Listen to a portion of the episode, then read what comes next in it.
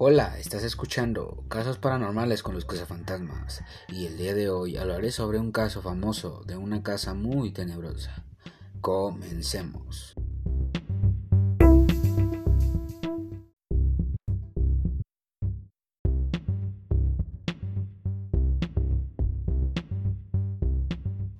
Una de las leyendas más famosas de México desde los años 80 es la que involucra a la Casa Cañitas, el lugar ubicado en la Ciudad de México, donde el investigador Carlos Trejo vivió experiencias paranormales que, que plasmó en un libro y una película.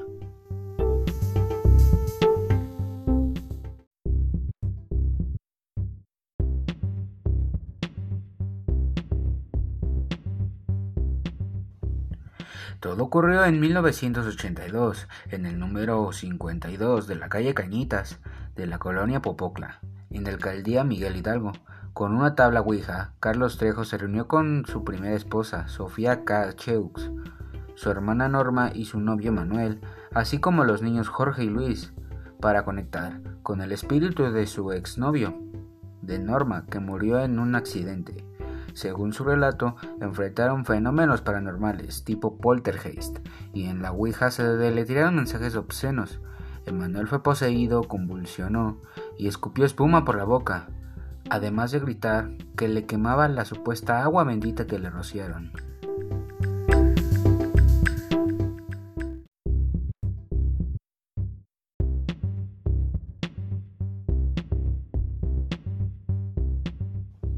Habían cambios repentinos de temperatura, objetos que desaparecían y aseguraban ver una sombra encapuchada con garras que identificaban como un monje, cuya presencia era cada vez más notoria. Decidieron limpiar la casa con hierbas, agua bendita y con la ayuda de una bruja, pero fue entonces bajo extrañas circunstancias. Empezaron a fallecer unas 14 personas relacionadas con la casa Cañitas. Con ayuda de una bruja blanca calmaron la presencia del monje, por un tiempo, y Trejo aseguró que él sobrevivió porque hizo un pacto con el ser demoníaco, a petición del monje.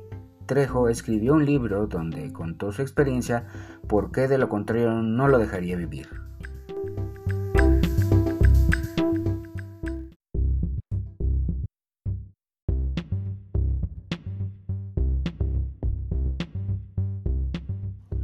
Publicado en 1995, el libro fue un éxito y la historia de la casa más embrujada de México comenzó a ser conocida.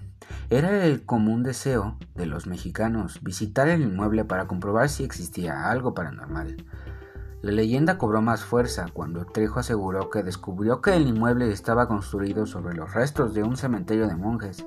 El libro ha sido criticado por sus errores de ortografía, sintaxis y contradicciones por pues incluso se comprobó que algunas de las personas que supuestamente habían muerto estaban vivas o habían muerto por enfermedades comprobadas y no bajo extrañas circunstancias.